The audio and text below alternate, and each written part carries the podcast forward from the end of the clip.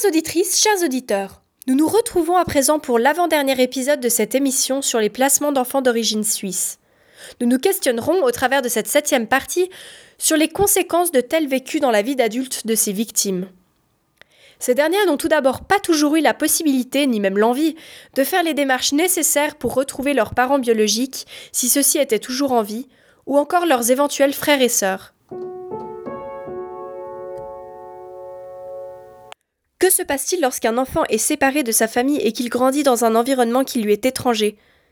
Comment surmonte-t-il le déracinement, l'absence de ses proches, le manque de sécurité affective ou encore l'exclusion?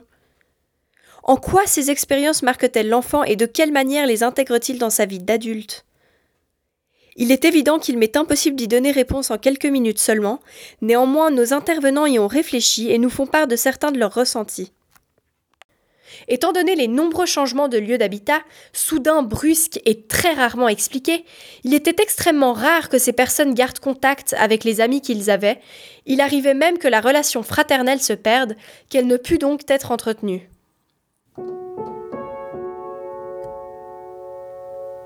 Le fait qu'ils nous déplaçaient euh, sans jamais nous avertir où on allait. On était dans un endroit, tout d'un coup ils arrivaient, ils nous prenaient, ils nous amenaient ailleurs.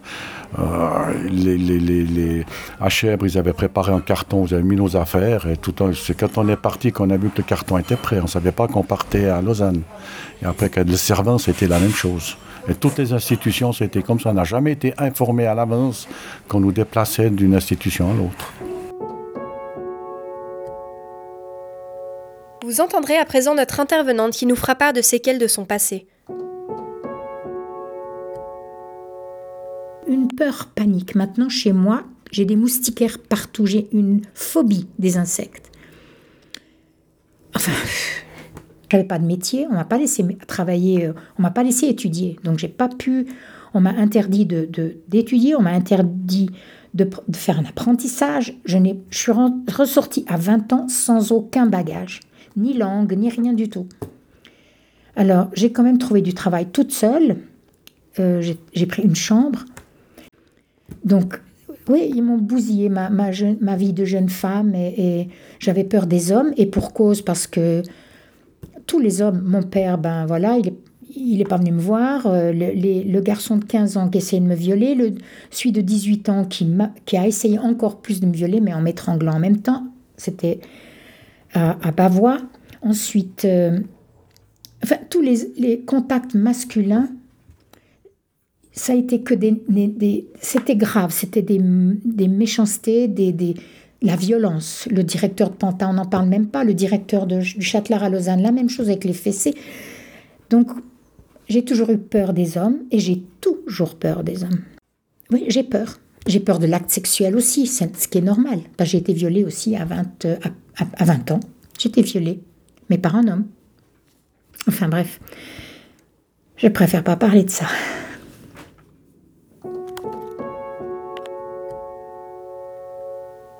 Certaines victimes n'ont jamais pu surmonter tant de douleurs, une partie d'entre elles souffrent de maladies psychologiques et ne sont plus en mesure aujourd'hui de vivre seules, d'autres se sont donné la mort par désespoir ou encore dans le processus d'une lutte acharnée contre l'oubli de ces événements, comme c'est le cas par exemple pour Madame Louisette Bouchard, auteure du livre Le Tour de la Suisse en cage, et qui des années durant a grimpé sur des grues en pleine ville et accompli plusieurs grèves de la faim. Elle mourut un an après la dernière. Comment ces enfants caractérisent-ils à présent leur enfance? Le prochain épisode nous donnera quelques éléments de réponse.